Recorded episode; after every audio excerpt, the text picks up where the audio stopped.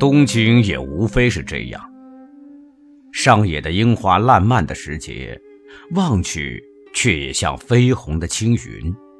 但花下也缺不了成群结队的倾国留学生的速成班，头顶上盘着大辫子，顶着学生制帽的顶上高高耸起，形成一座富士山。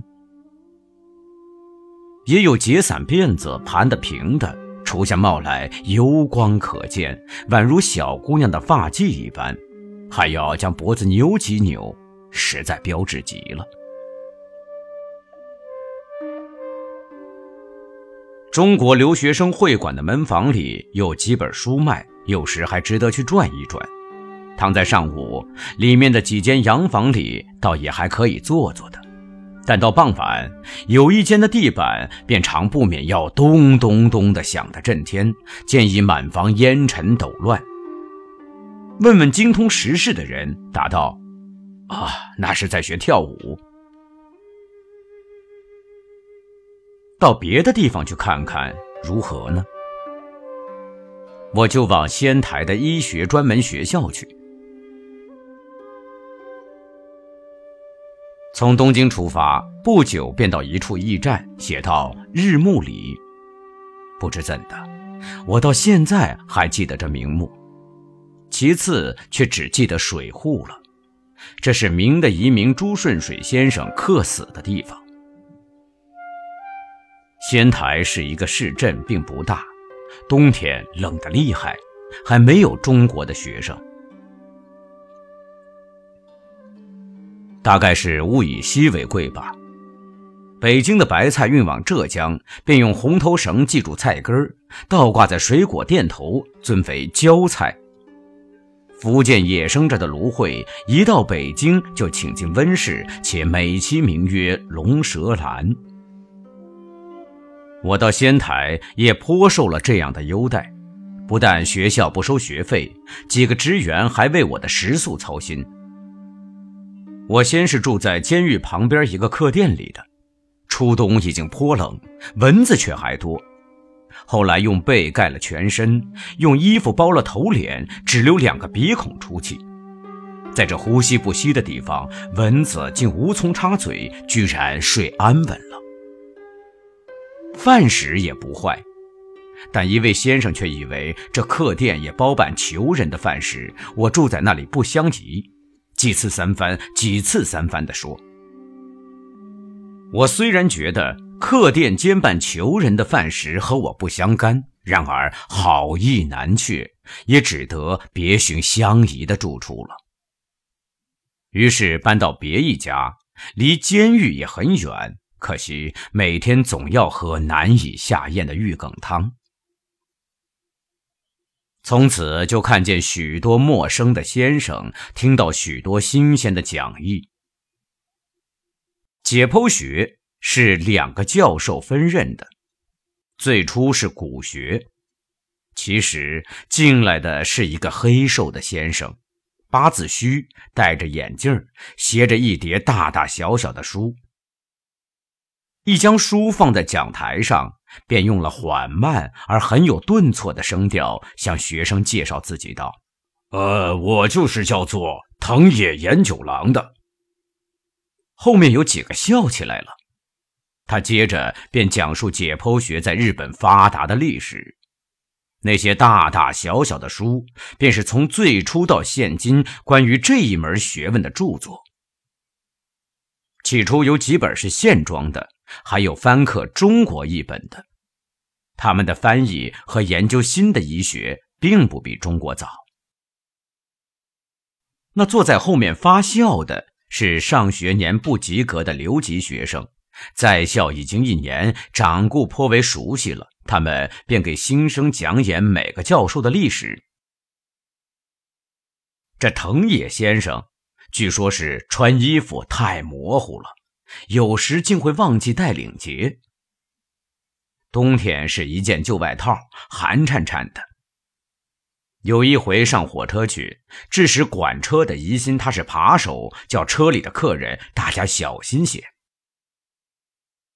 他们的话大概是真的。我就亲见他有一次上讲堂没有带领结，过了一星期，大约是星期六，他是助手来叫我了。道德研究室见他坐在人骨和许多单独的头骨中间，他其实正在研究着头骨。后来有一篇论文在本校的杂志上发表出来。啊，我的讲义你能抄下来吗？他问。啊，可以抄一点的。拿来我看。我交出所抄的讲义去，他收下了。第二三天便还我，并且说此后每一星期要送给他看一回。我拿下来打开看时，很吃了一惊，同时也感到一种不安和感激。原来我的讲义已经从头到末都用红笔添改过了。不但增加了许多脱漏的地方，连文法的错误也都一一订正。这样一直继续到教完了他所担任的功课——骨学、血管学、神经学。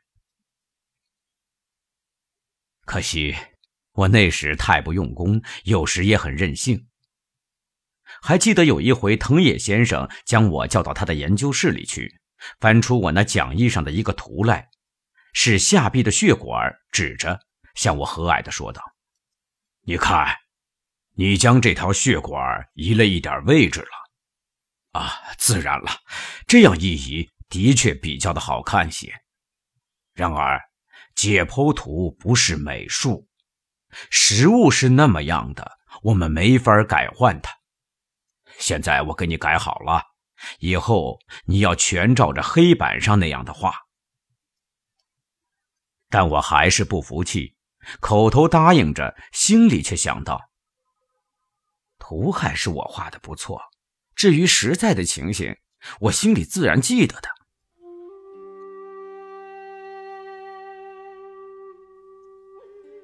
学年试验完毕之后，我便到东京玩了一夏天，秋初再回学校，成绩早已发表了。同学一百余人之中，我在中间，不过是没有落地。这回藤野先生所担任的功课是解剖实习和局部解剖学。解剖实习了大概一星期，他又叫我去了，很高兴的，仍用了极有抑扬的声调对我说：“啊，我听说中国人是很敬重鬼的，所以很担心，怕你不肯解剖尸体。”现在总算放心了，没有这回事。但他也偶有使我很为难的时候。他听说中国的女人是裹脚的，但不知道详细，所以要问我怎么裹法，足骨变成怎样的畸形，还叹息道：“唉，总要看一看才知道究竟是怎么一回事呢。”有一天。本级的学生会干事到我狱里来了，要借我的讲义看。我捡出来交给他们，却只翻检了一通，并没有带走。但他们一走，邮差就送来一封很厚的信。拆开看时，第一句是：“你悔改吧。”这是新约上的句子吧？但经托尔斯泰新近引用过的。其实正值日俄战争。托老先生便写了一封给俄国和日本的皇帝的信，开首便是这一句。日本报纸上很斥责他的不逊，爱国青年也愤然，然而暗地里却早受了他的影响了。其次的话，大律师说，上年解剖学试验的题目是藤野先生在讲义上做了记号，我预先知道的，所以能有这样的成绩。末尾是匿名。我这才回忆到前几天的一件事儿，因为要开同级会，干事便在黑板上写广告，末一句是“请全数到会，勿漏为要”，而且在“漏”字旁边加了一个圈儿。我当时虽然觉得圈儿的可笑，但是毫不介意。这回才悟出那字儿也在讥刺我了，有眼我得了教员泄露出来的题目。我便将这事告知了藤野先生，有几个和我熟识的同学也很不平，一同去诘责干事托辞检查的无理，并且要求他们将检查的结果发表出来。终于，这流言消灭了，干事却又竭力运动，要收回那一封匿名信去。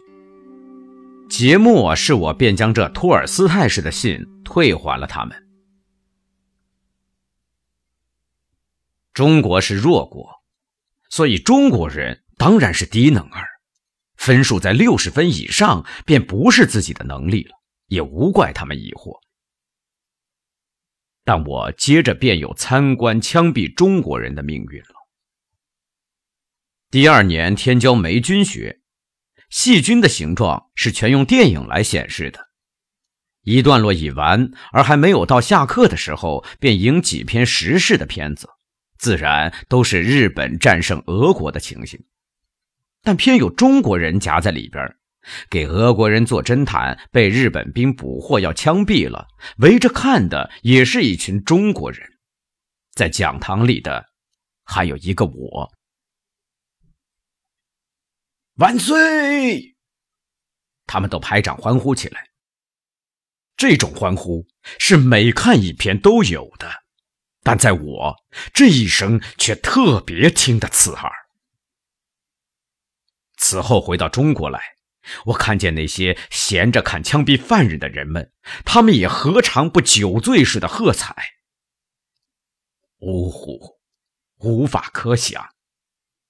但在那时那地，我的意见却变化了。到第二学年的终结，我便去寻藤野先生。告诉他，我将不学医学，并且离开这仙台。他的脸色仿佛有些悲哀，似乎想说话，但竟没有说。我想去学生物学，先生教给我的学问也还有用的。其实我并没有决意要学生物学，因为看得他有些凄然，便说了一个慰安他的谎话。为医学而教的解剖学之类，怕与生物学也没有什么大帮助啊。他叹息说：“将走的前几天，他叫我到他家里去，交给我一张照相，后面写着两个字‘惜别’，还说希望将我的也送他。但我这时是知没有照相了。”他便叮嘱我将来照了寄给他，并且时时通信告诉他此后的状况。我离开仙台之后，就多年没有照过相，又因为状况也无聊，说起来无非使他失望，便连信也怕敢写了。经过的年月一多，话更无从说起，所以虽然有时想写信，却又难以下笔。这样的，一直到现在，竟没有寄过一封信和一张照片。从他那一面看起来，是一去之后杳无消息了。但不知怎的，我总还时时记起他。在我所认为我师的之中，他是最使我感激、给我鼓励的一个。有时我常常想，他的对于我的热心的希望、不倦的教诲。小而言之，是为中国，就是希望中国有新的医学；大而言之，是为学术，就是希望新的医学传到中国去。他的性格，在我的眼里和心里是伟大的，虽然他的姓名并不为许多人所知道。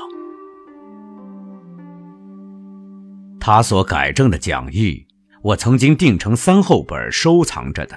将作为永久的纪念。不幸七年前迁居的时候，中途毁坏了一口书箱，失去半箱书，恰巧这讲义也遗失在内了。则成运送局去找寻，既无回信。只有他的照相，至今还挂在我北京寓居的东墙上书桌对面。每当夜间疲倦，正想偷懒时，仰面在灯光中瞥见他黑瘦的面貌，似乎正要说出抑扬顿挫的话来，便使我忽有良心发现，而且增加勇气了。于是，点上一支烟，再继续写些为正人君子之流所深恶痛疾的文字。